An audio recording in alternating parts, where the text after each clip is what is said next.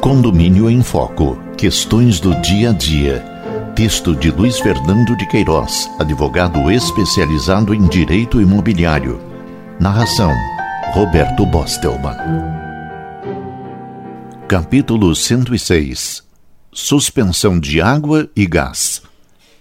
A possibilidade de interrupção dos serviços de água e gás de condôminos inadimplentes é tema ainda polêmico. A possibilidade de interrupção dos serviços de água e gás de condôminos inadimplentes foi tema debatido em reunião da Associação Paranaense dos Advogados do Mercado Imobiliário, a PAMI. Questionou-se a conveniência de se divulgar mais o assunto, já que polêmico, em virtude das interpretações que poderia ter ou das consequências que o corte indiscriminado de água e gás ensejaria se realizado sem o atendimento dos requisitos e formalidades que tal ação exige. Sem entrar no mérito da questão, oferecemos ao leitor algumas decisões judiciais levadas à reunião pela advogada representante do Secov Paraná, que cada um avalie por si e tome as suas conclusões. Começamos com a decisão do Tribunal de Justiça de Minas Gerais. Existindo previsão na Convenção de Condomínio no sentido de suspender o fornecimento de água ao condômino inadimplente, a adoção desta medida se mostra justa e legal, em razão de não onerar desnecessariamente toda a coletividade.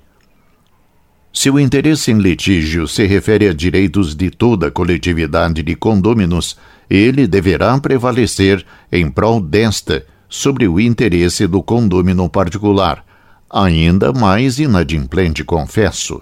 Apelação Civil número 1.01188.01.0011915 barra 001 Outro aresto, também no Tribunal de Justiça de Minas Gerais, reforça a ideia da obrigação de pagar água e esgoto.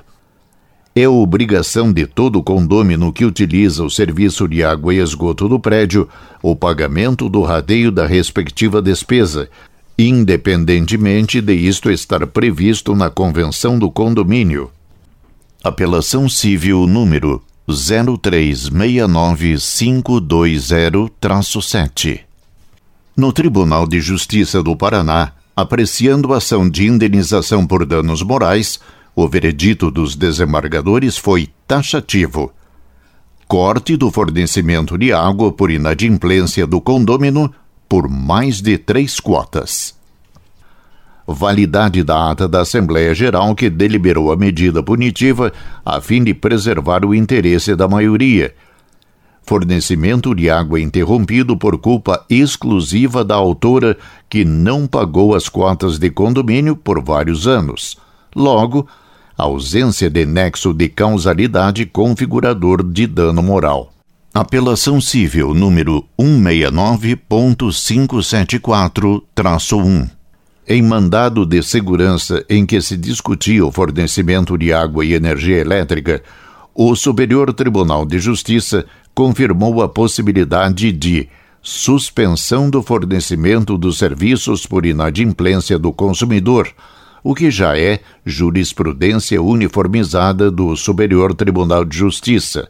Apelação Civil número 141972-9 que igualmente entende legítimo o ato de corte quando efetuado pelas companhias de água e saneamento dos estados. No último acórdão, mostra o posicionamento do Tribunal de Justiça do Rio Grande do Sul com esta assertiva. Restando inconteste o atraso do condômino no pagamento de suas obrigações condominiais, que já atinge um alto valor, viável se mostra o corte no fornecimento de gás.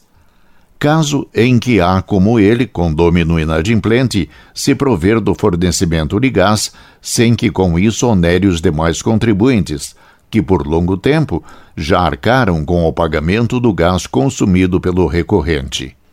Agravo de instrumento número 70018738-732. Note que os julgados transcritos estão fundamentados em justificativas legais ou circunstanciais, não havendo uma regra geral ou específica para dirimir tais controvérsias. Veja acima: previsão na Convenção de Condomínio, inadimplência por mais de três quotas ata da Assembleia, culpa exclusiva da autora, alto valor das taxas em atraso, e assim por diante.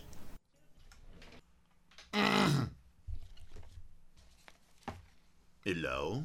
Hello? Apelação Civil número 169.574-1